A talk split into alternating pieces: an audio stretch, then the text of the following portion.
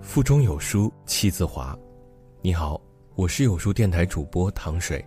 今天要跟您分享的文章是来自于秋雨的《这就是底价》。如果你喜欢这篇文章，不妨在文末给我点一个赞哦。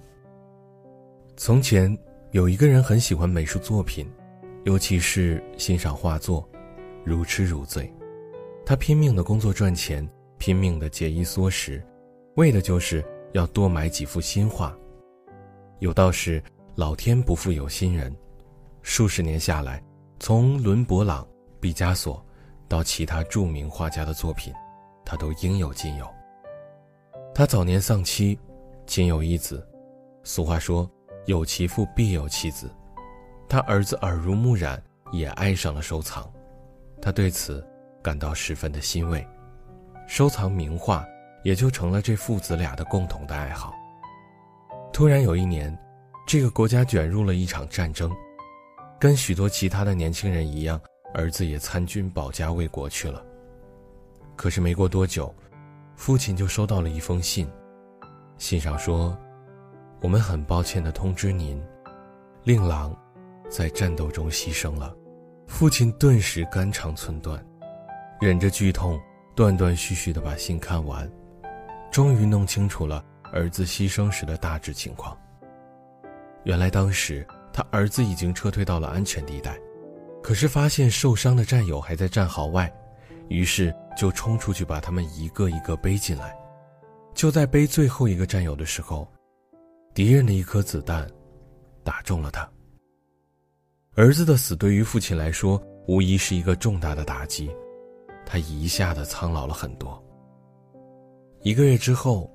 圣诞节到了，但父亲一点儿也没有过节的心情，甚至连床都懒得起，因为他实在无法想象没有儿子的圣诞节要怎么过。就在这时，门铃响了。父亲开门一看，只见是一个年轻人拿着个小包裹，站在那里。年轻人对父亲说：“先生，也许您不认识我。”可是我就是您儿子牺牲时背着的那个伤兵。说到这里，年轻人的眼圈红了，一边把手里的包裹递给父亲，一边说：“我很穷，没有什么值钱的东西。我记得您儿子说过，您爱好艺术。虽然我不是艺术家，但是为了感谢您儿子对我的救命之恩，我为他画了一幅肖像。”希望您收下。父亲心里一震，接过包裹，一层一层打开，把年轻人画的儿子的肖像捧在手里，然后转身一步一步的上楼，来到画室，取下了壁炉前伦勃朗的画，把儿子的肖像挂在了上面。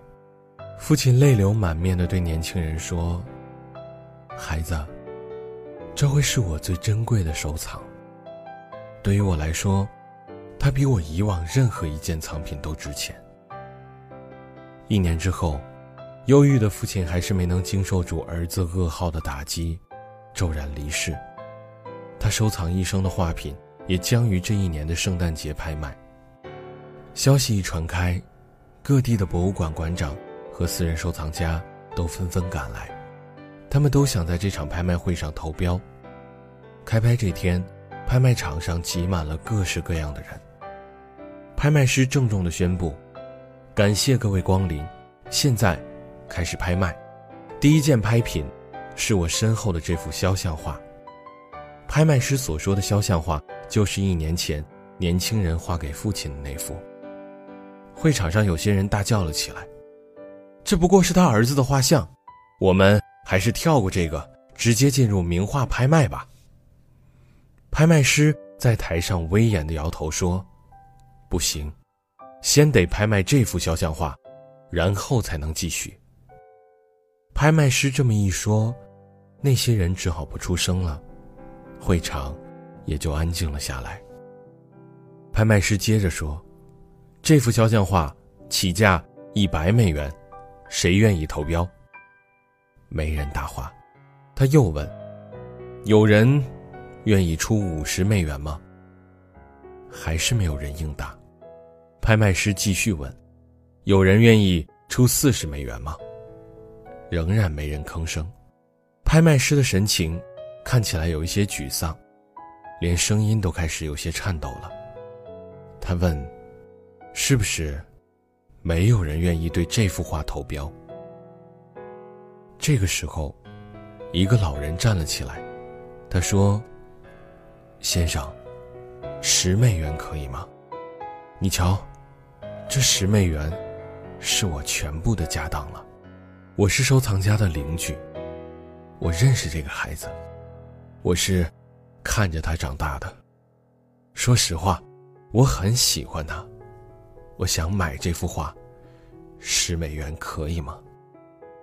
拍卖师说：“可以，十美元一次，十美元两次，十美元三次，成交。”场上立刻爆发出了一阵欢呼，然后群情激愤。人们纷纷议论着：“嘿，现在终于可以进入正题了。”却听到拍卖师说：“再次感谢各位的光临，很高兴各位都能够来参加这个拍卖会。今天的拍卖到此结束。”台下的那些人全都愣住了，这是什么意思？正品一个都还没拍呢，怎么就结束了？拍卖师神情非常严肃地说。